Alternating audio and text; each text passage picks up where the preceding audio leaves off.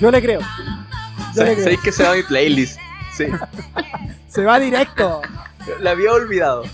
No, con esa canción tenía el aseo hecho, pero con... Uy, se me dio- No, unos lagrimones cayeron por estas mejillas. No hay Mr. Músculo que le gane a Gloria Trevi. Mis vecinos van a tocar la puerta al tiro. Está bien, vecino, está bien, necesita ayuda. Sí. Llamamos a alguien. ¿Qué tal? ¿Qué tal la gente? Ya estamos al aire una vez más sin esa actitud. Otra versión más de Cotorreando. Amigo Mati, ¿cómo está? Súper bien. Más cansado que. Sí, no, pero por eso te puse esta música. Para que, Pero bien, para que vamos suba. a motivarme. Inyéctate. Amigo Brahma, ¿cómo está usted? Todo bien, me acuerdo con Gloria Trevi, esa escena entre Cecilia Pérez y Piñera, con esa mirada. y yo le. Ah. Ay, sí. A mí- Ella, ella le ama. el amiga, Sí. date cuenta. No, pues yo creo que la única que le cree entre Rubilar y Cecilia Pérez. El brazo corto. Oye, ya, Sí. no vamos a perder más tiempo porque hoy tenemos una gran invitada. Amigo Mati, el hombre Oh, de las ¿verdad? presentaciones. Sí. Hoy día, eh, nueva constituyente por el distrito 4, nuestro distrito. eh, ori- oriunda de la ciudad de Arica, ya hace más de 30 años con nosotros acá por este medio norte. eh, profesora de educación diferencial de la Universidad Católica Valparaíso. eh, directora eh, actual del, del Colegio mm, José Luis Olivares Arancilla de la ciudad de Chañaral. Eh, tenemos hoy día a Pamela Vargas. Eh, muchas gracias por estar hoy día con nosotros. Aplauso. Hola, hola, hola chiquillo, hola Mati, hola Fao, hola Abraham. Gracias por la invitación. No, gracias a ti, Pamela, gracias por la buena onda y por aceptar la invitación. Y vamos a ver aquí, vamos a partir acá, pu. Eh, varias cositas previas que decir. Bueno, como decía el amigo Bati, usted viene por eh, convencional constituyente, por es de la comuna de Chañaral. De Chañaral, ahí en el límite norte de nuestra región. Así que igual importante. Bueno, eh, también, como para ir- ir entrando ya a su presentación, eh, nos señalaba que usted viene a disputar este, estos cupos del 5% de, de discapacidad que está incluido en esta convención constitucional. Cuéntenos, Pamela. Eh, sí, bueno, eh, hace muchos años soy militante del Partido Ecologista Verde y les quería mencionar que mm, en primera instancia estábamos eh, con mi equipo postulando a una alcaldía acá en Chañaral. Eh, Entonces, antes de, de justo, a ver, una, una semana antes de inscribir esa candidatura, el CERVEL dispuso que los partidos políticos eh, eh, para poder sostener candidaturas de independientes debían cubrir un 5% de personas en situación de discapacidad y prácticamente mm, tuve que cambiarme radicalmente de vereda a la parte de los constituyentes para permitir que independientes que se eh, agruparon hacia el Partido Ecologista pudieran sacar adelante sus candidaturas. Así es que, claro, pertenezco al mundo de la discapacidad, soy persona en situación de discapacidad motora, producto de un accidente automovilístico hace 24 años, eh, militante del Partido Ecologista y, y- y estando inscrita en el, en el Servicio Nacional de la Discapacidad tenía todos los atributos, digamos, administrativos que se requerían para ir a esta candidatura constituyente. Eh, eso. Y partiendo desde ahí, me imagino que es un tremendo desafío disputar e- ese cupo por la representatividad y por lo que se busca visibilizar con esto. O sea, para mí es un tremendo desafío, como dices tú, eh, estar hoy día, indistintamente de que sea eh, por el 5% de la discapacidad, estar hoy día en, est- en, esta, lucha, ¿cierto? En este camino, en este transitar hacia las constituyentes, eh, me, deja de verdad con, una responsabilidad tremenda de poder eh, sacar adelante el Distrito 4 eh, a las personas también en situación de discapacidad que, que represento de alguna u otra forma en carne propia, ¿cierto? Como profesora de educación diferencial, como miembro del Consejo Comunal de la Discapacidad, pero también eh, celebrando el hecho de que el, el colectivo de, de- de los discapacitados de Chile pedía un 20% de representatividad y este 5% que hoy día se entregó es algo que costó mucho además. eh, construir. Nos dimos cuenta de que en el fondo eh, las eh, limitaciones que el CERVEL estaba poniendo eran tantas que casi no pudimos cumplir la meta como partido político.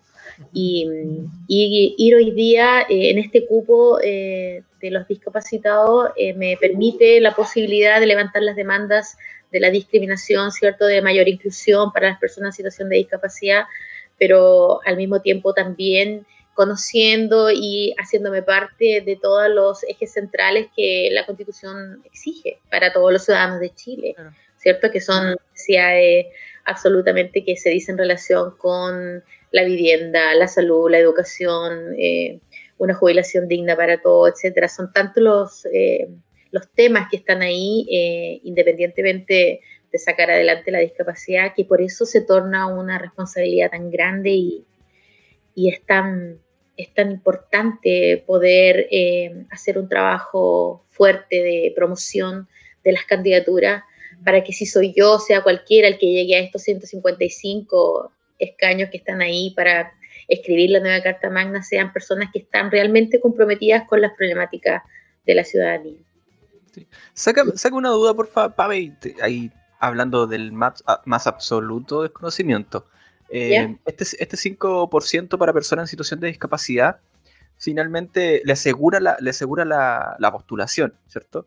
Nada más que eso estarían compitiendo en, iguales condiciones con todos los otros eh, postulantes a constituyente del distrito. Exactamente, porque los cupos reservados de los pueblos originarios tienen una papeleta distinta. En cambio, los 5% de la discapacidad, vamos, claro, en la, misma, en la misma vereda con todo el resto de constituyentes de Chile. Mi duda. Bueno, y bueno, ya en realidad casi ya no respondiste la pregunta que siempre le hacemos a todos los constituyentes, el por qué. ¿Cachai? Pero ya, ya, ya que tenemos esa, esa, respuesta del por qué estás interesada en, en, postularte como constituyente, me, me, gustaría abordar un poquito el, el cómo eh, podías llevar esta las, las demandas de este, de, en este caso del distrito, ¿cierto?, a la, a la, a la convención. Cómo, cómo, plasmarlo desde la técnica o no sé, de la, de la, de la metodología que puedas ocupar tú para poder trabajar Mira, yo creo que eh, el tema del, de la discapacidad es uno de los tantos temas eh, que yo hoy defiendo. También eh, defiendo, como les decía anteriormente, la defensa del territorio, toda vez que milito en un partido, soy, digamos, activista medioambiental desde hace muchos años. Por lo tanto, conozco hoy día todo lo que significa el extractivismo desmesurado que ha dejado en la ciudadanía eh, problemas de salud, problemas de desabastecimiento de agua, eh, eh, no sé, pues disolución de familia, toda vez que siempre es el jefe de hogar el que tiene que irse al trabajo, ¿cierto? Mujeres que quedan al cuidado de sus hijos, por ese lado también me considero ecofeminista. siento que hoy día me hago parte de un mayor número de problemáticas en torno al país y especialmente de Atacama. Eh, soy la única eh, postulante de la provincia por este lado. Eh, y creo que sería súper interesante tener una representación histórica de alguien que es de Chañaral, que representa un distrito 4, toda vez que tenemos un proceso de centralización tremendo aquí en Chile. Así es que, no sé, me interesa eso. pienso que que no tanto para los constituyentes que se postulan en Santiago, en Concepción, en Valparaíso, para estas comunas que están tan precarizadas, están tan alejadas de las grandes urbes, es importante levantar estas candidaturas así que son como mucho más simbólicas, eh, pero que ojalá no nos quedemos en lo simbólico, porque ojalá pase a formar parte de algo más concreto. Sí, eh, Pamela, ahí como tú señalabas la pasada, eres la única candidata convencional constituyente de la provincia de Chañaral. O sea, lo que pareciera ser como un dato más de tu currículum, por decirlo así, pero ya lo comentábamos en la entrevista previa, es sumamente importante eh, eh, lo que representa la historia de, la provincia, de la ciudad, en fin. Yo quería ver cómo tú abordas eh, los desafíos desde esa provincia con lo que comentábamos anteriormente, todos los problemas que tiene localmente. Y tú también señalabas el tema del centralismo a nivel nacional pero también aquí luchamos con el centralismo a nivel regional. Claro, sí, sabes tú que hay unas amigas de G Atacama que me hicieron una entrevista hace unas semanas atrás y ellas también mencionaban lo mismo que tú, Fabo, el hecho de que eh, Copiapó es hoy día, digamos, eh, la ciudad donde nosotros tenemos que viajar dos horas para ir a médico, para ir a hacer trámites importantes. Eh, acá en Chañaral hay una deprivación, em, bueno, hay mucha vulnerabilidad socioeconómica también, pero las personas debemos siempre estar recurriendo a la, a la capital regional y hoy día presentar esta candidatura desde el Distrito 4, pero siendo una representante de la provincia y, de Chañaral implica que existe la posibilidad que podamos tener una apertura hacia una descentralización regional. Eh, pero al mismo tiempo no estamos tan eh, desarraigados porque lo que hoy día Chañaral sufre, que es una contaminación eh, por décadas, que ha dejado estrago en la salud de las personas, también la sufren personas de Huasco, de Freirina, de Alto del Carmen. Eh, la falta de agua que hoy día también las mineras están dejando en las comunidades, ni siquiera para consumo humano, lo están viviendo también en Copiapó, en los agricultores, ¿cierto? Eh, entonces, si bien mi candidatura a lo mejor está alejada de la capital regional, las problemáticas que vivimos acá en Chañaral de alguna u otra forma también se, se, juntan con las problemáticas eh, que tiene hoy día el resto del distrito eh, Freirina, Guasco, Alto del Carmen, Tierra Amarilla, Caldera, eh, El Salado, Inca de Oro, El Salvador. Es un distrito súper amplio y se caracteriza y tiene puntos en común, que son trabajos como súper eh, categorizados en la minería, en la agricultura, en servicios públicos y los polos de desarrollo productivo súper como precarios. Hoy día la comuna, la tercera región, ¿cierto? El distrito 4 en sí eh, no tiene mucho que contar en términos de recibir o retroalimentar lo que se saca de aquí. Ya las mineras eh, contribuyen de manera importantísima a la billetera nacional y no está quedando nada para nosotros que está desabasteciendo, desabasteciendo digamos, la, región. Ahora, eh, es importante el aporte económico que esta región hace al país y eso pienso que debiera ser compensado también de alguna u otra forma. Con medidas, con medidas de mitigación, no sé si económicas, pero también em, en todos los aspectos, educacionales, sociales, salud. ¿Se entiende? Sí, sí, sí, De hecho, ha sido ah, el, eh, sí, el punto común que has tenido, que, tienes con, otros constituyentes que hemos tenido anteriormente en, entrevista. Eh, uno el tema, esta, este, esta lamentable transversalidad de deficiencia, eh, crisis histórica en todos los derechos sociales, eh, en temas de medioambientales y también eh, con, el, con los problemas de, esta, estos métodos de producción extractivista. Em, ahora, hoy día, ¿cómo, ¿cómo, has llevado la candidatura? ¿Cómo está el tema de del, trabajo que estás haciendo entre los territorios? ¿Cómo lo, has resuelto eso? Ha sido súper difícil, Mati, porque estábamos en fase 2 en general ya desde hace un tiempo. Eh, las candidaturas hoy día casi son más de tipo virtual, eh, por redes sociales, son, digamos, las mayores visibilizaciones que he tenido no descarto sí la posibilidad de, viajar con mi equipo a localidades alejadas de, la región, pero ya va quedando un mes. Y más encima considerando que el lunes pasado entramos de manera presencial a la escuela porque soy directora, entonces ahí tengo una carga importante de responsabilidad también. Pero mi candidatura, afortunadamente, por lo menos aquí en Chañaral, no nace hoy día. Tiene un recorrido bastante largo hacia atrás antes de, antes de la prueba incluso y durante la prueba, procesos, digamos, políticos y procesos eh, medioambientales que hemos dado. Así es que en general está cubierto, quizás eso es mi nombre el que se conoce.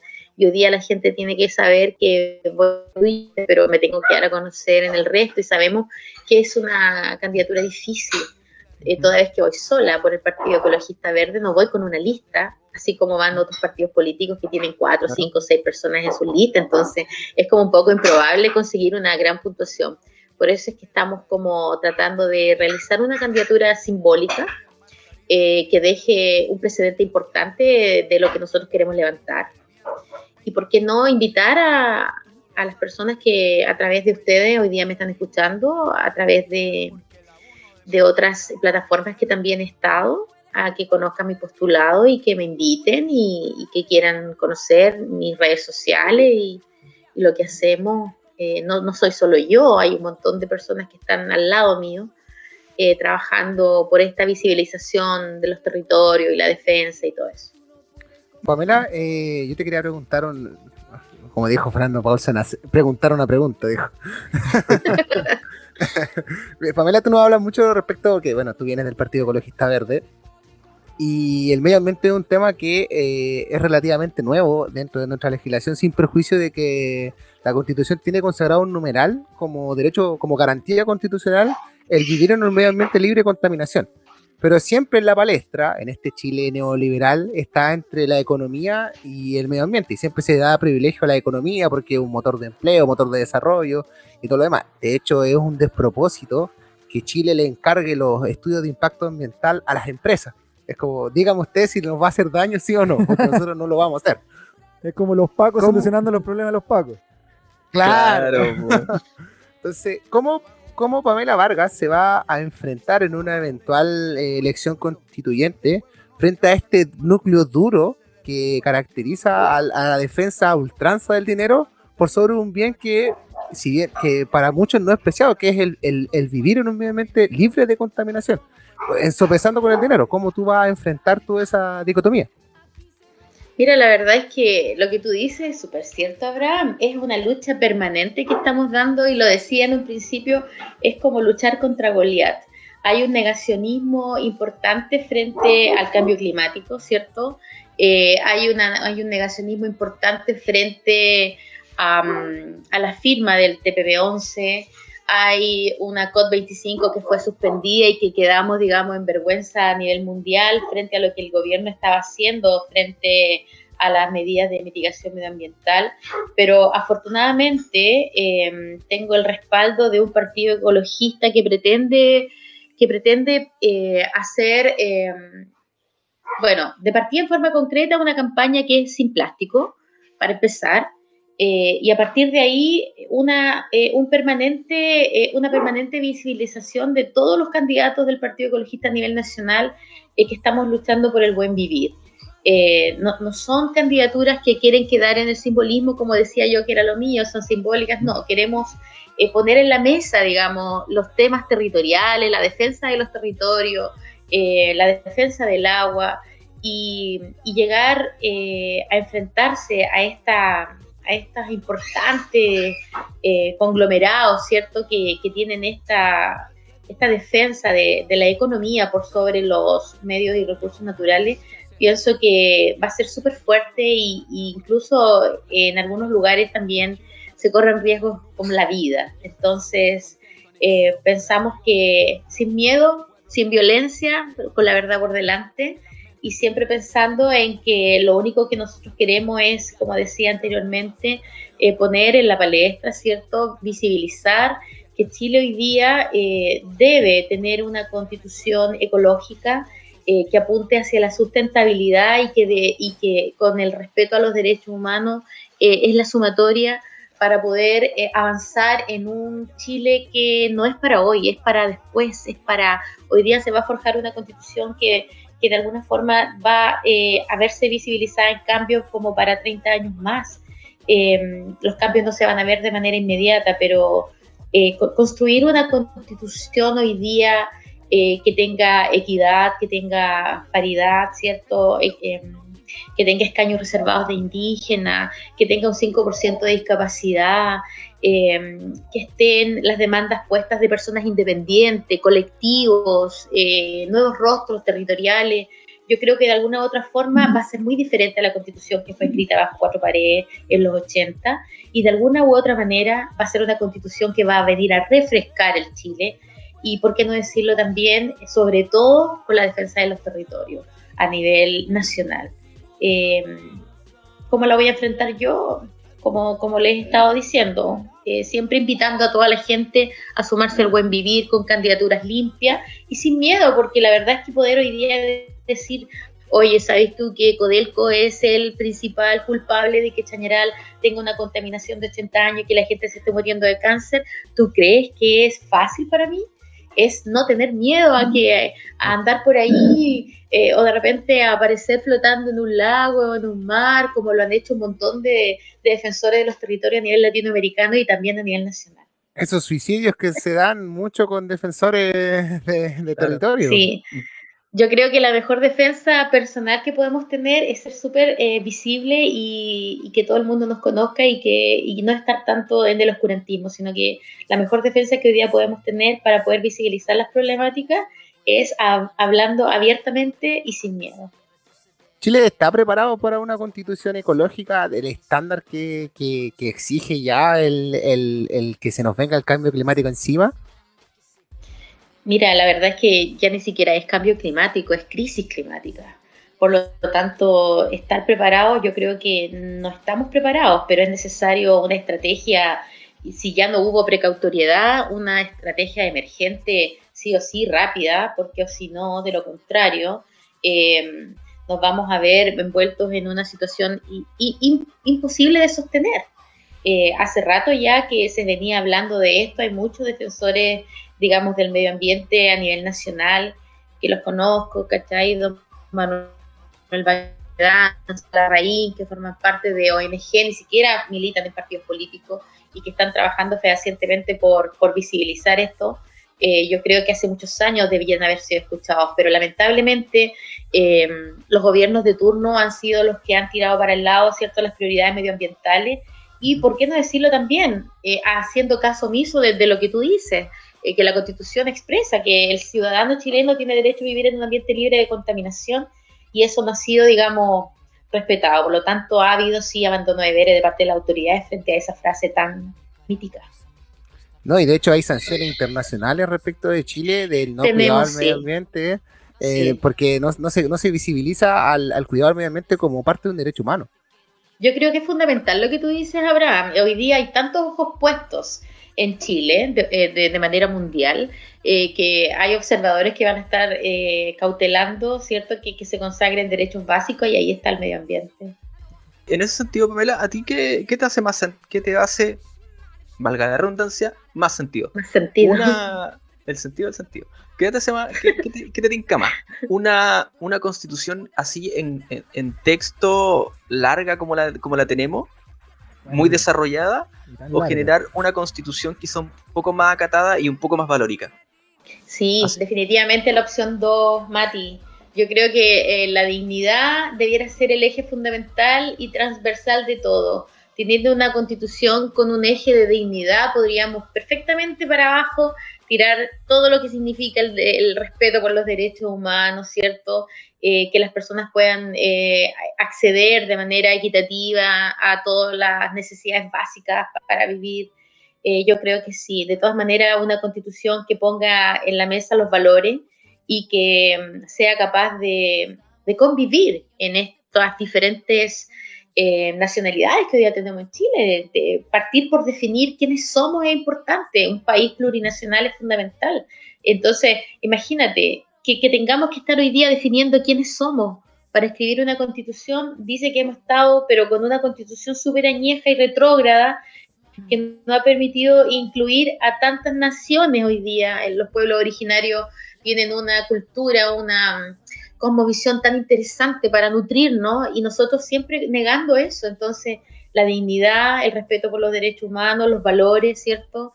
Eh, yo creo que es fundamental para poder construir una constitución eh, que sea distinta, eh, que ese sea el eje, más que hablar de, no sé, un crecimiento de superior a un 7%, más que hablar de desarrollo de polo productivo por acá, por allá, yo creo que imponer primero y poner en la base los valores va a ser fundamental.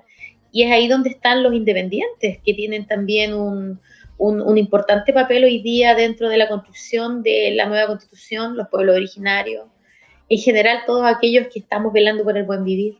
Y en este sentido, Pame, hablando de eh, lo que estamos de, la, de esta constitución con, para Chile que sea de índole ecológica, con recuerdo, con defensa a los territorios, como señalas tú, el primer paso sería devolver los recursos naturales a la gente y nacionalizar los otros recursos de la vida, llamemos el cobre, volver el agua que sea que no, sea transable en Wall Street y ese tipo de cosas, sería como el primer paso. Exacto, sí. Yo creo que sí, yo creo que es necesario quizás no devolver, pero recobrar, ¿cierto? Em, posicionar estos bienes tan preciados para Chile. Eh, pero la minería, la minería tiene que tener hoy día, y están, están tratando de tener una minería más sustentable. Todos sabemos que ningún extractivismo es sustentable, ningún puerto es no contaminante, pero eh, caminar y transitar hacia, no sé, mejores estándares de producción, yo creo que es fundamental para poder avanzar en esto, eh, pero sí, el agua es fundamental, el agua es necesario cambiarla en cuanto al código, ¿cierto? No permitir que se privatice o que privados puedan tener el acceso de manera tan, tan directa. Eh, eh, debe ser considerado un derecho humano el agua y ser un bien común inapropiable para, por los particulares. Yo creo que priorizando el agua eh, le damos mayor sustentabilidad, base real a los seres humanos en Chile. El agua hoy día debería ser el litio, el oro de Chile. Y, este bueno, los recursos naturales, obviamente. Imagínate, todas las mineras hoy día están, están eh, trabajando con los territorios eh, de alguna forma tratando de vincularse con algunos grupos eh, en las cordilleras, en, en Pascualama. El otro día veía algo muy súper interesante de del litio, pero en la medida que sepamos que eso nos pertenece y que no tiene que salirse del país de manera tan indiscriminada, sin dejar nada acá, no sé, yo pienso que la región también tiene mucho que decir al respecto, Atacama.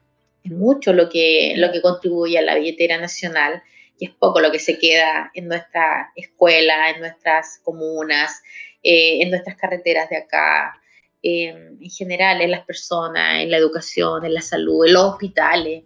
¿Tú estás, las universidades. ¿Tú estás de acuerdo con esto que algunos señalan en el cambio de la matriz productiva que tenemos como país y como región? O sea, volverla a energía más sustentable, ya no ser extractivista. O sea, aquí en la región han habido escaramuzas, porque nos, eh, con esto el tema de la energía solar, siendo una región sumamente rica en ese sentido. Sí, cambiar la matriz energética es fundamental, Favo. Eh, es posible, eh, hoy día ya no es tan cara como antes, hay mayor especialización. pienso que es importante eso, la descarbonización ya ayer. Otro tema que yo te quería tocar respecto de tu profesión de educación diferencial es respecto a la educación, para la redundancia, que es este deber del Estado que ha dejado al arbitrio del mercado y que nos ha dejado en esta situación de mediocridad que nos afecta a todos aquellos que padecimos la educación pública, pero mucho más aquellos que están en situación de discapacidad. Hay personas que simplemente no pudieron acceder a la educación ni básica ni media por estar en situación de discapacidad la inclusión dentro de los colegios no se da como, como correspondería. Eh, cuéntanos tú, eh, ¿qué soluciones tú propones desde esta área tan sensible para poder, en, para poder hacer que el Estado se haga cargo de este, de este derecho tan fundamental que es otro motor social de desarrollo que eh, Chile ha descuidado? Sí, la educación. Considero que la educación es lo más importante que hoy día tenemos que ensalzar propongo una educación en todos los niveles garantizada eh, para todas, todas, ¿cierto? De calidad, gratuita, inclusiva y con equidad de género por sobre todo. Eh, priorizar la educación pública eh, con un Estado que garantice, por ejemplo, medios materiales y medios y recursos humanos que conduzcan al éxito de los procesos de enseñanza-aprendizaje y, realzar el rol de la educación ambiental dentro de los planes y programas del Mineduc. Eh, ahí quiero tocar un punto que siempre me, quedo, que es que cada región, ¿cierto? Eh, hablando un poco de la descentralización, pero no tanto de eso, sino que de la cosmovisión que tienen los sectores distintos con, la amplitud de, la geografía nacional, que también pudiese la educación estar al servicio de las comunidades y no tan de manera em, eh, impersonal que las regiones pudiesen tener dentro de sus em, propuestas educacionales eh, la historia de los territorios. y para poder hablar un poco de inclusión efectivamente, hoy día las escuelas especiales tenemos solamente ley de subvención tradicional, las escuelas que son escuelas regulares, tienen ley CEP, lo que garantiza mayor entrada de recursos económicos para ellos. Eh, efectivamente, los proyectos de integración hoy día no pueden dar cobertura a, los a las personas en situación de discapacidad eh, que tienen mayor compromiso eh, de su discapacidad. Creo que la educación tiene que manejarse de manera inclusiva, pero si nosotros nos ponemos a pensar que hoy día CENADI, que es el Servicio Nacional de la Discapacidad, posee un 20% del presupuesto que tiene la Teletón anualmente, eh, hablamos entonces de que necesitamos definitivamente mayor inyección de recursos para poder administrar la discapacidad en Chile. Siento que también los directorios de los CENADI a nivel nacional debieran estar compuestos por personas que vivan en carne propia o estén relacionados con la discapacidad para poder entender las verdaderas demandas que este colectivo necesita.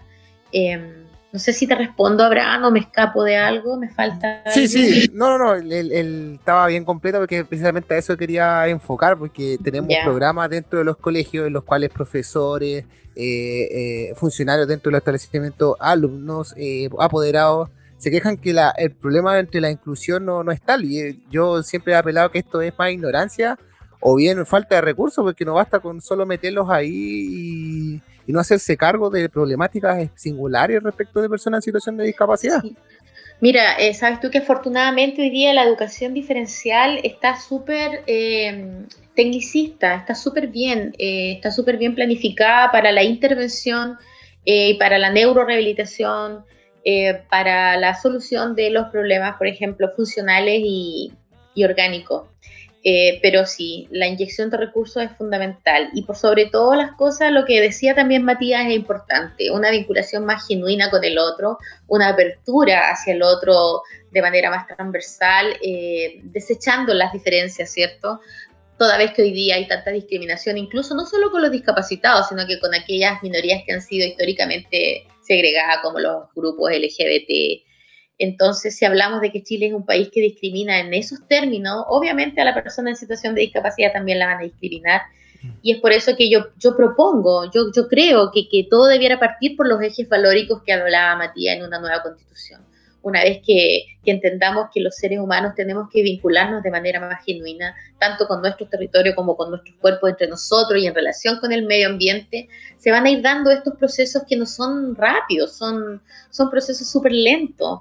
Eh, y hay que estar, eh, digamos, paciente y expectante a, vivirlos y esperarlos, pero no solamente desde la vereda de la observación, yo creo que todos debemos ser partícipes de la verdadera inclusión Ahora también eh, el mayor acceso a las universidades para lo que tú decías, Abraham, de estudiar carreras eh, que ameritan mayor adecuación curricular. Eh, hay, carreras a las cuales las personas en situación de discapacidad no pueden acceder, pero si tuviéramos un poco más de voluntad para poder adecuar curricularmente y con inyección de recursos plantearnos materiales y recursos para que las personas en situación de, discapacidad accedan, estaríamos resolviendo una, una, gran, una gran brecha que existe con, con, las personas que quieren estudiar y que por acceso no se puede. Ahora también es importante considerar la ley del 1% que poseen las empresas para no incluir trabajadores en situación de discapacidad, toda vez que aumenta, según ellos, el índice de accidentabilidad que poseen las mineras acá en el norte. Entonces se compensa ese 1% que no, de no contratación con recursos que devuelven hacia la comunidad. Esa no es la idea, no es avanzar en inclusión. Siempre es más fácil pagar que incluir. ¿Te das cuenta? Entonces, cuando ponemos en la mesa la plata, ahí, ahí tú ves claramente que hay una priorización de otras cosas y no de los valores, sino que el mercantilismo es el que, el que prima por sobre todo. Y esa es otra brecha que, que, crea, o sea, es otro, otro factor que crea desigualdad en una sociedad porque ya eh, las personas en situación de discapacidad, ya, las personas en situación de discapacidad entran con una desventaja eh, respecto de brechas educacionales a, las que no pudieron acceder y aquellos que por, con mucho esfuerzo logran acceder y logran terminar ciertos estudios, después no pueden conseguir trabajo o las empresas simplemente rechazan eh, el cumplimiento de la ley, prefieren pagar las multas, prefieren pagar los 1%. Entonces... Claro, hay que, hay que romper ese círculo que tú hoy día presentas, pues es un círculo, digamos, es una profecía autocumplida, e, e, ese círculo hay que romperlo y tratar de generar círculos más virtuosos, pero yo creo que pasa todo por las voluntades. ¿Y qué rol tiene Senadi respecto de ese, del cumplimiento de la ley o, Mm, o ¿sabes simplemente que- hay un- Súper buena tu pregunta, porque Senadi hoy día tiene un rol absolutamente técnico y no de fiscalización. Entonces se deja al libre albedrío de, de las empresas, ¿cierto? Y de los entes que tienen los grandes eh, conglomerados. Eh, se deja a ellos esta gran responsabilidad. Senadi debiera tener más que un más que un papel técnico, un papel más fiscalizador, una cosa un poco, un poco más comprometida. Sí, buena tu pregunta, Abraham. Eh, siguiendo la misma línea, Pamela, eh, ¿cuál es tu opinión y cuál debería ser en este caso el rol del Estado en función a la pega que hoy día hace, hace Teletón? Entendiendo, eh, sacando el show mediático de... Sí, mira, sabes tú que ay, ustedes me han hecho preguntas súper buena onda porque yo soy una defensora de la Teletón en términos de que posee todos los recursos humanos que una persona en situación de discapacidad necesita. En Copiapó hay una Teletón que se celebra porque aquí en Chañaral las mamás viajan dos horas con sus hijos, a veces tomando un búho a las 6 de la mañana para poder llegar a las terapias y es lo que tienen. Pero lamentablemente pienso que no debiéramos estar esperando solamente este show mediático anual para poder nutrir las teletones, ¿cierto?, de recursos y, y realizar las neurorehabilitaciones.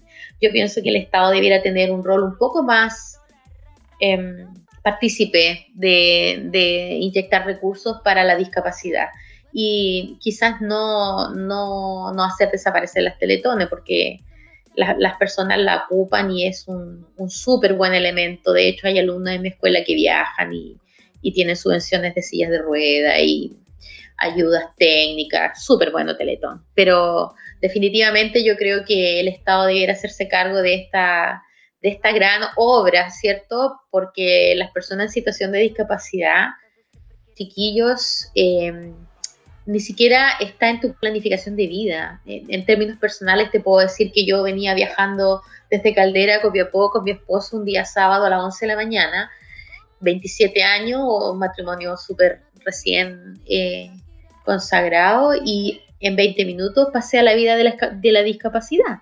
Y cuando desperté me dijeron, tú estás en este mundo y yo no lo tenía planificado. Entonces, la discapacidad es algo que camina al lado de nosotros de manera permanente. Uno nunca sabe cuándo va a llegar ahí. Nunca sabe cuándo va a necesitar los recursos para... Es súper cara la neurorehabilitación. Lo mismo que hoy día, por ejemplo, aquí en Chañaral y en un montón de otros lugares se aboga por la diálisis. Eh, nadie piensa que un día va a llegar a idealizarse y es algo que está ahí al lado.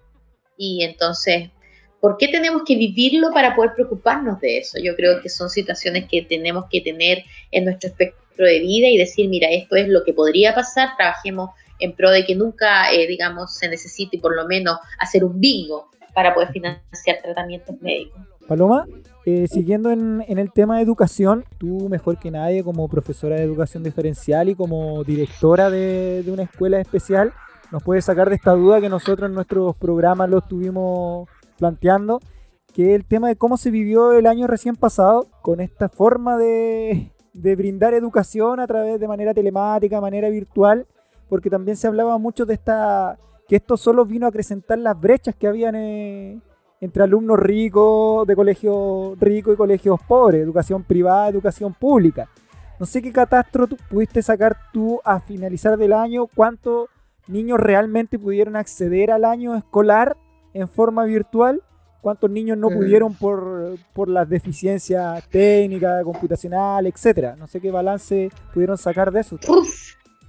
Miren, Atacama fue fuerte, fue fuerte. Tuvimos los directores de la región, nos reunimos, habían alrededor de 150 directores con la Seremi de Educación, la señora Álvarez Macio, eh, y le explicábamos de que había toda una intención de educar, pero sí, la pandemia vino a despertar y a visibilizar la brecha que existe en cuanto a la educación pública y la privada por el acceso fundamentalmente al Internet. Eh, por el acceso a las ayudas técnicas computacionales y todo eso.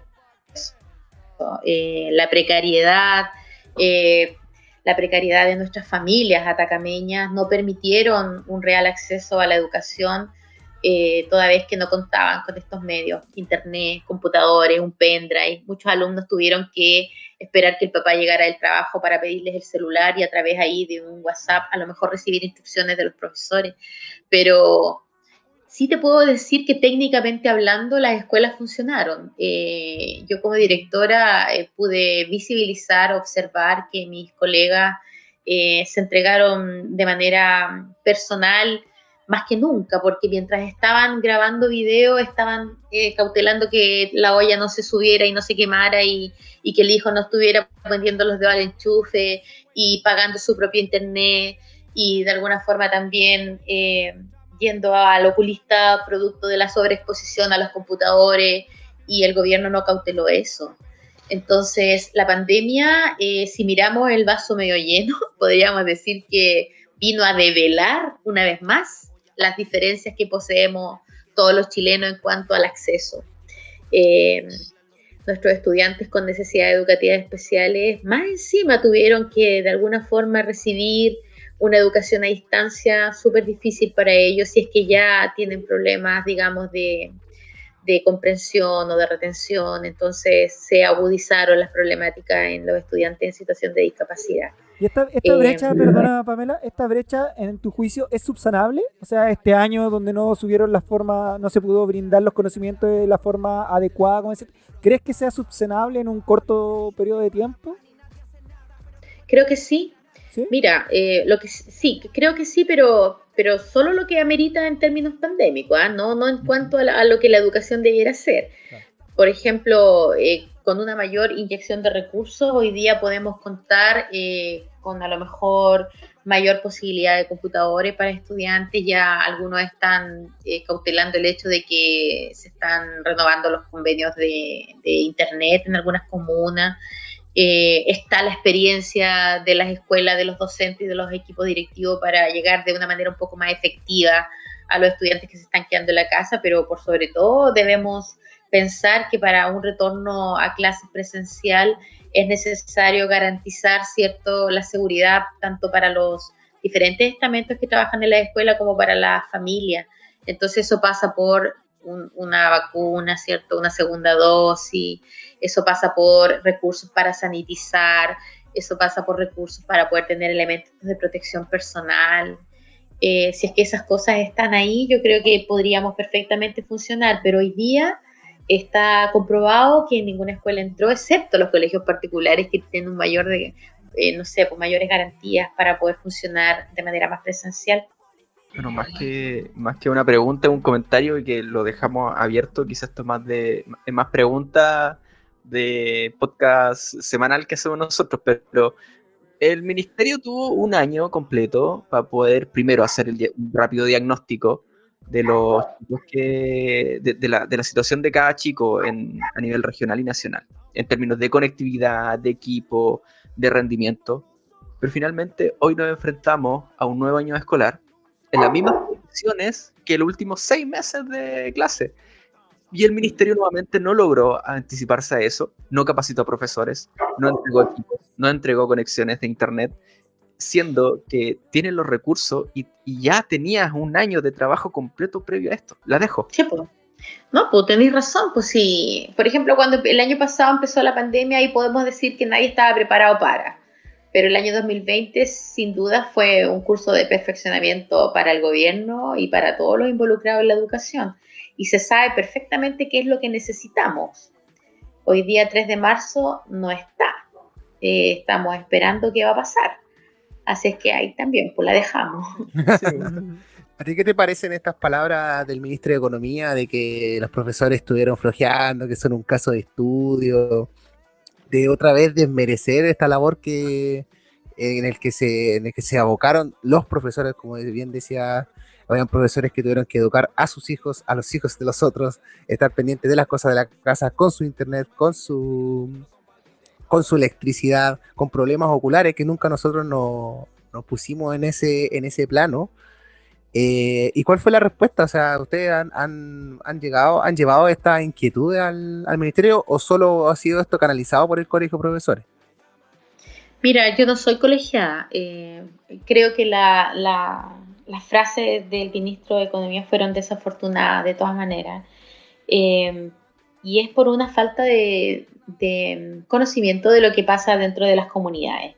Hoy día las escuelas públicas se han transformado eh, en un agente social súper importante y fueron contenedores de muchos estudiantes eh, precarizados desde el punto de vista socioemocional. Eh, creo que los profesores dieron fe de vocación, mostraron lo que tú decías, pues lo que yo decía, una, una entrega absolutamente desinteresada a los estudiantes, entregando hasta de sus propios recursos, em, el internet, ¿cierto? Horas de tiempo, horas familia, eh, un montón de cosas para, poder avanzar en esta pandemia. Pienso que el Colegio de Profesores hoy día solamente se está eh, refiriendo a que necesitamos un entorno seguro para, para, poder funcionar, pero creo que falta mucho más ahínco en reivindicar la carrera docente y en reivindicar a aquellos profesores que estuvimos todo el año pasado tratando de sacar adelante la educación chilena. Fue histórico, yo lo sentí en carne propia. No, no, no es lo mismo ser un docente en pandemia que ser un director liderando una comunidad en pandemia. Es fuerte, el desgaste es muy grande. Y, y uh, hubo mamás que, que, de alguna u otra forma se desvincularon absolutamente ¿ah? y que dejaron toda la responsabilidad a la escuela, eso también hay que decirlo como hubo otras que estuvieron muy preocupadas, hubo de todo. Entonces fue un experimento y, hoy día podemos sacar grandes conclusiones y por eso te digo, lo que decía Matías es verdad. Se deja hoy día ahí tirado en la mesa un tema que el que lo tome se va a hacer millonario o el que lo tome se va a hacer famoso porque ahí hubo encuestas socioemocionales, hubo encuestas a los docentes, hubo encuestas a los directivos, encuestas y hubo encuesta para todo. Entonces hoy día ya tenemos la información ya el diagnóstico fue hecho, entonces ahora qué, ahora qué, eso es lo que, lo que estamos esperando y hoy día 3 de marzo deberíamos haber vuelto a clase y no volvimos, eh, optamos por una educación remota hasta que las condiciones eh, lo ameriten. Y vamos a seguir así, eh, toda vez que además en las escuelas especiales, hablo yo por mi escuela, tenemos alumnos con salud muy precaria también, con con muchas vulnerabilidades eh, médicas, así es que por sobre todo necesitamos protección, seguridad para, para trabajar, pero eh, estamos yendo de manera presencial los, directores y los profesores a la escuela, los que no están yendo son los niños. Pamela, y respecto de, en específico de Chañaral post-aluvión, ¿cómo quedó la conectividad? Porque, por ejemplo, Diego Almagro no se puede hacer nada de, de frentón. Eh, Tierra Amarilla, Caldera, también vive problemas de conectividad, eh, que, por más plata que uno tenga, simplemente la conectividad no da. ¿Cómo, cómo fue la realidad en Chañaral? Yo creo que el aluvión eh, fue un desastre que lo mismo vino a develar lo malo que estaba, porque antes del aluvión ya estaba malo. Después del aluvión también, obviamente, pues pasaron cosas y, pero siempre ha sido así. Chañaral es muy precario. Chañaral es una localidad que que no tiene cine, que no tiene, eh, por ejemplo, lugares grandes de esparcimiento y el internet de, eh, de los estudiantes es fundamental para a lo mejor eh, tener acceso a conocer el mundo incluso. Entonces tú te podrás dar cuenta que no teniendo conectividad hoy día para, para las clases no existe para nada. Entonces nos quedamos mucho más marginados. El aluvión eh, marginó a la comuna en términos de infraestructura también, en términos de conectividad, no solamente Internet, pero en general. Eh, sobre todo eh, que en ese tiempo yo estaba trabajando en un programa de contención socioemocional que no se hizo a las comunidades impactadas por el aluvión. Entonces, cuando tú de pronto estás trabajando en tratar de sacar adelante procesos emocionales de personas que fueron abatidas por los aluviones, viene esta pandemia, entonces no se ha podido ni siquiera uno sanar de algo y ya viene otra cosa peor.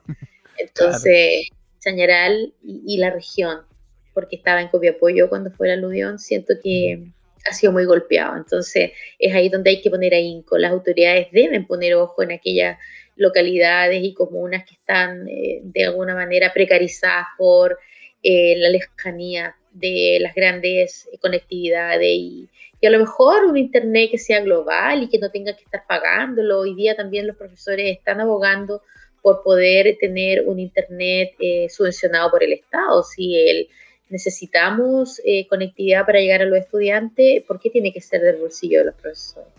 Claro. Mira, para pa quizás volver un poquito al tema ya de lo constituyente, nosotros sabemos que la educación está en crisis desde 1810 en adelante a la fecha. Eh, volver un poquito al tema de, la, de esta próxima de elecciones. Hoy día en, el, en el desconcierto, Pepe Out, de este parlamentario independiente que sabemos que es, cuál es el personaje Pepe Out, hace un análisis bastante interesante. Em, menciona que eh, hoy día, si bien la derecha podría obtener el 43% de los 138 escaños no reservados de, eh, constituyente, esto debido a la dispersión de las votaciones. Eh, hoy día como independiente nosotros tenemos que tener más o menos 16.000 votos hacia arriba como para poder tener un, escaño ya asegurado. ¿Cómo lo, está, cómo lo, ven, lo estás viendo tú en, en general? Eh, ¿Es posible conseguir estos 16.000 votos en general y los alrededores? La verdad es que está siendo súper difícil para los independientes hoy día avanzar en estas candidaturas. Mati, hace una semana atrás se bajaron los recursos para los independientes también dentro de los partidos políticos. Entonces, eh, no se está permitiendo de esa manera eh, visibilizar las candidaturas por falta de recursos, eh, porque, no, porque no, no, están, digamos, como los grandes partidos de la derecha financiados por otras por otros entes, entonces hay pocos recursos. Lo veo súper difícil, lo veo complejo y es por eso que también hay que hacer un llamado a votar, a votar informado, ¿cierto? Y tratar de votar independiente o votar por aquellas candidaturas no tradicionales. Eh, con, rostros un poco más refrescantes o de alguna manera, no sé, personas que hoy día están, no necesariamente abogados expertos en derecho constitucional, pero sí personas que estén trabajando en los territorios y que sean capaces de levantar demandas sociales que no va a levantar la derecha. Eh, son estrategias las que tú me mencionas, son estrategias para poder a lo mejor eh, hacer permanecer una constitución ¿cierto? Que va a traer grandes cambios y amenazas para todo lo que es el conglomerado eh, de las grandes empresas o de, los grandes intereses económicos. Pamela, eh, pasamos a otro gran punto, es un temazo, eh, de lo que, que uno de tus pilares fuerte también, donde señalas que abogas por una constitución con perspectiva de género, de igualdad de género. ¿Cuál sería lo, bueno, el diagnóstico primero de cómo nos encontramos en cuanto a igualdad de, género y cuáles serían los primeros pasos para poder lograr esta constitución con una real igualdad de género. Sí, la verdad es que hoy día la equidad dentro de, los 155 em, constituyentes, la paridad que debe existir en las listas, yo creo que es fundamental. Por ahí partamos, o sea, ese ya es un salto cuántico el reconocimiento hoy día de todas las demandas que ha levantado el movimiento feminista, hay que considerarla. Eh, pienso que el 8 de marzo de hace años atrás fue un antes y un después para, la ciudadanía chilena. El despertar femenino, Fabo, está hoy día eh, tomando un liderazgo tan importante, tan refrescante de la política, eh, que ha incluso motivado a un montón de mujeres que estaban a lo mejor no tan eh, visibilizadas, las ha motivado a levantar candidaturas y eso es súper importante, la mayor participación tanto en la vía pública como privada. Así es que considero que eh, debemos en lo concreto procurar la participación activa de mujeres en la vía pública y privada eh, reconocer los derechos fundamentales eh, de las mujeres, protección efectiva eh, frente a las afectaciones a sus derechos y no puedo dejar de mencionar la doble discriminación que existe de mujer discapacidad y mujer indígena. Así es que veo hoy día la equidad de género, la paridad dentro de los 155 constituyentes como una gran oportunidad para eh, una verdadera eh, un levantamiento de, em, digamos, eh, una democracia más participativa, por sobre todo porque las mujeres tenemos mucho que decir, toda vez que somos hoy día las que levantamos nuestras familias, ¿cierto? La que, las que estamos trabajando por, por dejar en claro que existe la diversidad, la transversalidad, y eso antes no se discutía, entonces pienso que es fundamental. Sí, estoy absolutamente a favor y lo defiendo mucho. Pamela, para seguir en el tema constituyente, ¿Qué te parece a ti el, manejo que ha tenido el, eh, bueno, en específico este gobierno respecto a la situación migrante? Esta expulsión de extranjeros, ya sea eh, venezolanos, ya sea haitianos, este trato que tenemos con, el barrio, con el barrio, que Chile se preocupa más de, Europa y Asia y no de cuidar las relaciones con el barrio. ¿Cómo plasmar esto, esta situación, esta situación de migración interna que, no que sufrimos, sino que, vivimos, eh, plasmado en una constitución. Solo basta con remitirnos a, la Convención de Derechos Humanos o a tratados internacionales, o Chile tiene una situación especial de migración que merece ser tratada de forma distinta.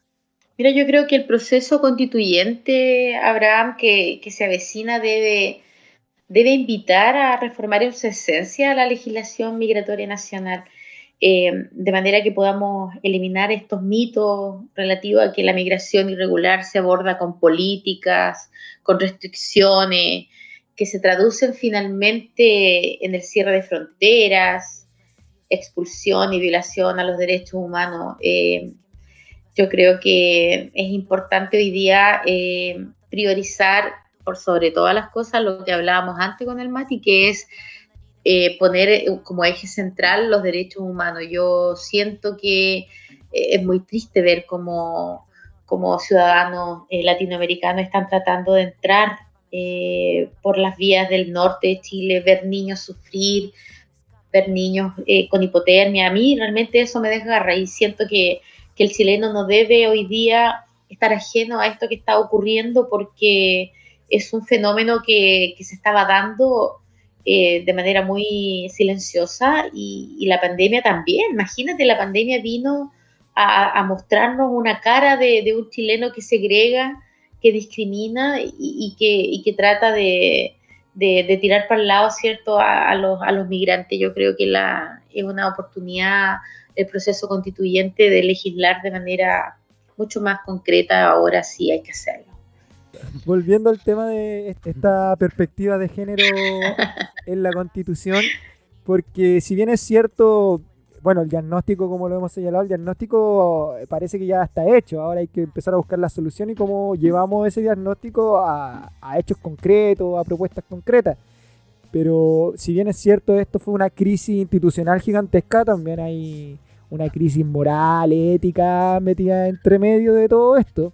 Entonces, porque cuando tú empiezas a ver la discusión de lo que supuestamente se está proponiendo, lo que se está pidiendo, no es como nada del otro mundo, o sea, no es como que se traduce en esta, en esta gran palabra dignidad, que engloba mucho, que suena pequeña, pero a la vez engloba tantas cosas. Y ahora si lo lleva al tema feminista, perspectiva de género, es como volver, no sé, ya no sé a qué siglo volver, porque sin ir más lejos la discusión sobre el, el derecho a decidir de los cuerpos, de, en el caso de las mujeres, el derecho a elegir eh, la maternidad, deseada, no deseada, todos esos temas que parecen como de una sociedad bien, bien antigua. Pero están aquí presentes y ahora hay que darle como, hay que darle como solución. Se espera con esta constitución. Qué bacán, qué bacán que, qué bacán que así sea, exactamente. Son temas tan como normales, son, o sea, no quiero decir ocupar la palabra normal, pero son temas tan domésticos que no debieran estar debatiéndose, ni siquiera debieran ser agente de discusión. Eh, yo creo que es prioritario que cada uno decida sobre sus propios cuerpos. Eh, es prioritario que todas las mujeres tengan derecho a abogar por lo que ellas quieren para sí. Eh, considero que así tal cual como con los temas que levanta hoy día el movimiento feminista, también lo mismo con la discriminación eh, para las personas en situación de discapacidad cuando se habla de inclusión. Son temas que no debieran estar conversándose, pero lamentablemente en este país, ¿cierto? Están estos temas instaurados de hace cierto rato, son situaciones que han sido muy influenciados también por la iglesia, eh, por la derecha, entonces, esta nueva constitución abre la posibilidad de, refrescar cierto esta temática y darle un mantivo un poco más progresista, pensar en un futuro, en un país un poco más, no sé, em, eh, a la vanguardia, ¿cierto?, con las temáticas de las libertades individuales, no restrictivas. Porque aquí también se metió por la ventana, podríamos decirle también, eh, la discusión por la eutanasia. También, también. Sí, eh, también he escuchado y he estado mirando algunos constituyentes que, que hablan de, de, que hasta, el, hasta que Dios quiera o hasta que el cuerpo quiera.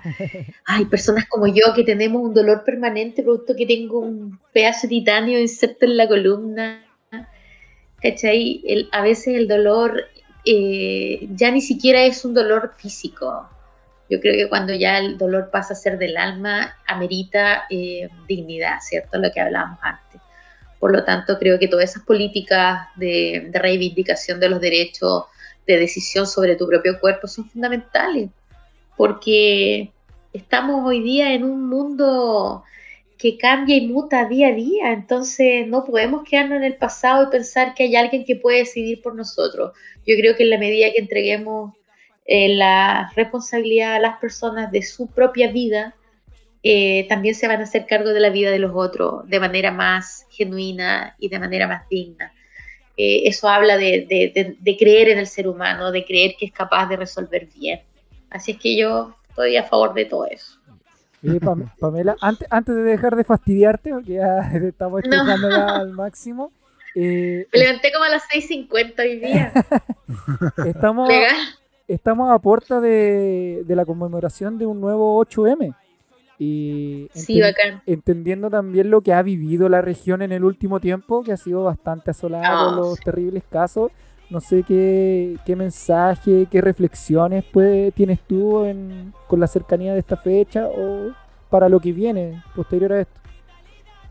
Sí, son, son tiempos eh, tristes, ¿ah? son, son las discusiones hoy día en torno a las desapariciones, a las muertes de mujeres, es súper triste en Atacama. Y el otro día lo conversaba con mi hermano. Eh, toda la, la, parafernalia, sin dejar de desmerecer lo triste que ha sido la muerte de, de, Tomasito en Concepción, allá en Arauco. Pienso que toda esa eh, maquinaria puesta en marcha eh, de drones, de helicópteros, de fiscales, bomberos, PDI, debiera también darse para los desaparecidos y desaparecidas de la región de Chile, ¿cierto? Y la región de Atacama específicamente, toda vez que aún hay compañeras que están desaparecidas con, con datos importantes acerca de dónde podrían estar y con, y con acusados y con sentenciados y que no aparezcan los cuerpos, creo que eso habla muy mal de un proceso que es muy excluyente, para unos sí, para otros no. Entonces este movimiento 8M yo invito a que se levante de nuevo con mucha más furia y con mucha más energía para poder pedir la reivindicación eh, del derecho eh, para todos igual, para todas igual. Eh, es muy triste lo que ocurre en Atacama. Y, y, y, sabes tú que los movimientos feministas en Atacama son súper fuertes porque evidentemente... Sí. ¿Perdón? No, sí, sí, que lo hemos vivido, lo hemos visto en las marchas, en el despertar, que la... la... Es muy fuerte, sí. es muy fuerte en Atacama, porque hay una necesidad de expresión y de reivindicación y de, y de justicia tan grande que no puede quedar, digamos, invisibilizado. Yo creo que todo lo que tenga que hacerse y la embarrada que tenga que quedar, tiene que quedar, porque es importante que hoy día se visibilice todo lo que la región necesita, Chile necesita reivindicación en muchos aspectos, pero si me preguntas con respecto al 8M, espero que este 8M, no lo quería decir ni lo voy a decir, pero que sea fuerte el movimiento del 8M, que, que, sí, que, que sí, que sea, que sea grande y que sea de todos y de todas. Es súper lindo ver cuando incluso hay hombres ahí metidos eh, al codo a codo con las mujeres luchando y marchando. Eso habla de que no necesariamente hay que ser mujer para poder pedir la reivindicación femenina. Hoy día también el hombre tiene un papel fundamental de mucha eh, comprensión y acompañamiento. Yo, yo voy por eso. ¿eh? Eh, yo creo que es fundamental la, el apoyo que podría darse, pero hay movimientos y hay movimientos. O sea, hay, hay tendencias, así que se respeta todo, pero que este 8M sea un movimiento eh, bastante fuerte y que haya mucha conglomeración, que haya mucha, mucho despertar en Atacama. Ojalá, sí, ojalá que las compañeras no sufran, digamos, eh, por los carabineros y la represión. Ojalá que no, pero esperemos que haya mucha oportunidad de manifestación y que sea muy lindo además, que sea artístico, que sea de todo. Para ir cerrando, ¿cuáles serían tus palabras para tus posibles votantes? Pucha, la verdad es que eh, yo creo que votar informado es lo más importante, Mati. Y salir a votar también es importante, no quedarse en la casa, porque hay muchas personas que hoy día eh, critican, cuestionan, ¿cierto? Y se quedan en su casa el domingo pues, viendo una serie de Netflix. Pienso que es importante votar, salir a votar e informarte de por quién vas a votar, conocer a los que se están presentando como constituyentes, em, también eh, abrir las posibilidades al que es distinto y que quiere presentar una propuesta interesante. Em, yo invito a todo el mundo a votar por quien quiera, pero votar informado. Y que ojalá eh, por aquellos que votemos eh, seamos aquellos que estamos permanentemente pensando en el otro y no en lo material o en defender lo indefendible. Pamela, muchas gracias por haber aceptado la invitación, gracias por la buena onda, gracias por la cercanía. Eh, te deseamos el mayor de los éxitos. Esperamos tenerte en una próxima oportunidad. Y eso. Ya. Esperamos estar ahí pronto. Sí, siempre quedan, las puertas abiertas del podcast, no, no tan solo para este tema de constituyentes, sino para también otros, otras cosas más. Claro. Eh, y muchas gracias por, la buena onda y por, por el tiempo que, nos diste. Gracias Mati, gracias Fabo, gracias Abraham. Eh, la oportunidad, la verdad es que es súper importante, eso habla súper bien de que ustedes quieren eh, hacer que la gente conozca, ¿cierto? Y eso, parte del conocimiento se celebra, así que gracias por todo, que estén súper bien. Gracias Pame, Iván. Nos viendo, Pame. Descansa. Estamos bien. Éxito. Gracias. Chao, chao. Chao.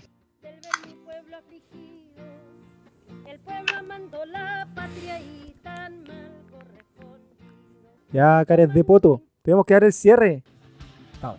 Bueno, muchachos, hasta acá quedó el cotorreando el día de hoy. Muy buena onda, Pame, se pasó. Estuvo bueno, cabrón. ¿Qué dice amigo Mati? Estuvo bueno, estoy entretenido. Me, me gustó. Amigo Brahma. No, buenísimo, nos dio toda la mirada ecologista, verde, y algo que nosotros siempre miramos desde mucho más lejos, que, incluso que el feminismo, que es la mirada de la discapacidad, de una directora, nos dio pero varias cositas, y desde Chañaral, que... Eso mismo te iba a decir yo, Negro, Chañaral, una, una provincia, weón, uy, uy, uy. Oye, eh, esta semana estaba ajetreada. Ahora se viene el capítulo regular, no paramos, se viene el capítulo regular. Ahí donde se viene con todo. Mañana, mañana se viene brígido, tenemos miles de weas que hablar. Muchos y temas. ¿Cuál de otras más con ganas de tirar piedra, weón? Sí, no, y mucha gente está diciendo, ve cabrón, le falta chuchadas a su podcast, le falta chuchadas. Así que mañana se viene el capítulo regular y vamos a vomitar. Eh, no, no, no, no, no, nos para nadie. No, apto para cabros chicos. Parece que me pasa. Ya, Nos vimos. Chao, nos vemos, gente. Yeah.